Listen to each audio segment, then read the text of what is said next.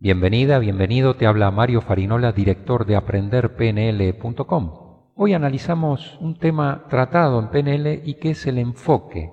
Por ejemplo, ¿te ha sucedido que alguien a quien conoces le pregunta simplemente ¿cómo estás? y acto seguido viene una andanada de explicaciones de sus problemas, desgracias personales, quejas, etcétera? Problemas hay siempre, depende del enfoque que uno le dé si lo piensas como oportunidades de cambiar y mejorar, es un buen comienzo. Enfocarse en la solución más que en el problema es lo más adecuado y útil. La programación neurolingüística propone enfocarse en las soluciones y no en los problemas. Por supuesto, reconocer el problema en un 1%, pero el 99% del tiempo y la energía deben destinarse al enfoque de la solución del problema.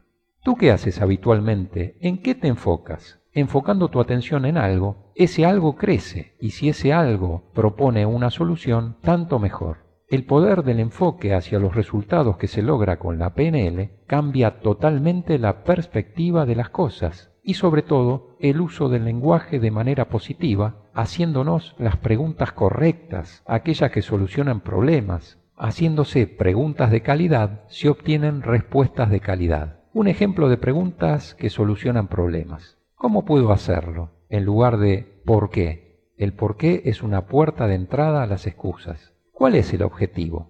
¿Qué deseo para mí? ¿Qué deseo para ti? ¿Qué pasaría si hago tal cosa? ¿Cómo puedo lograrlo? Son preguntas de calidad que te van a llevar irremediablemente a respuestas de mayor calidad y enfocadas a las soluciones. Al respecto, hay una historia que quiero compartir contigo, contada por el escritor Ken Blanchard, del Ejecutivo al Minuto, acerca de algo que le ocurrió a Norman Vincent Peale, que fue un notable personaje y autor del bestseller El poder del pensamiento positivo.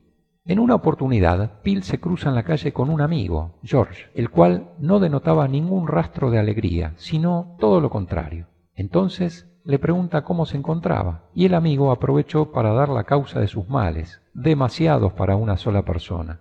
Bill le contestó, me disgusta verte así. ¿Cómo es que has llegado a este estado?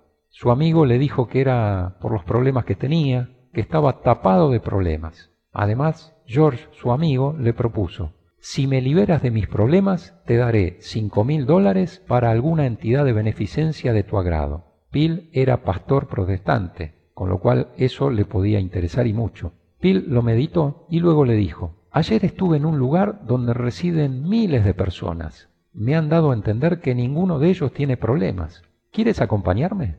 Su amigo le contestó, sí, voy con mi sufrimiento a cuestas. Me parece el lugar adecuado para mí. Muy bien, contestó Bill, sonriente. Mañana por la mañana estaré encantado de acompañarte al cementerio, porque las únicas personas que conozco que no tienen problemas son aquellas que han entregado su alma a Dios. En efecto, y como decía mi abuela, hay una solución para todo, menos para la muerte. Recuerda entonces que lo importante no es lo que te sucede, lo importante es qué haces tú con lo que te suceda. Tómalo como una oportunidad de ser parte de la solución y no parte del problema. Bien, esto fue todo por el momento. Te habló Mario Farinola. Te envío un saludo muy cordial. Muchas gracias.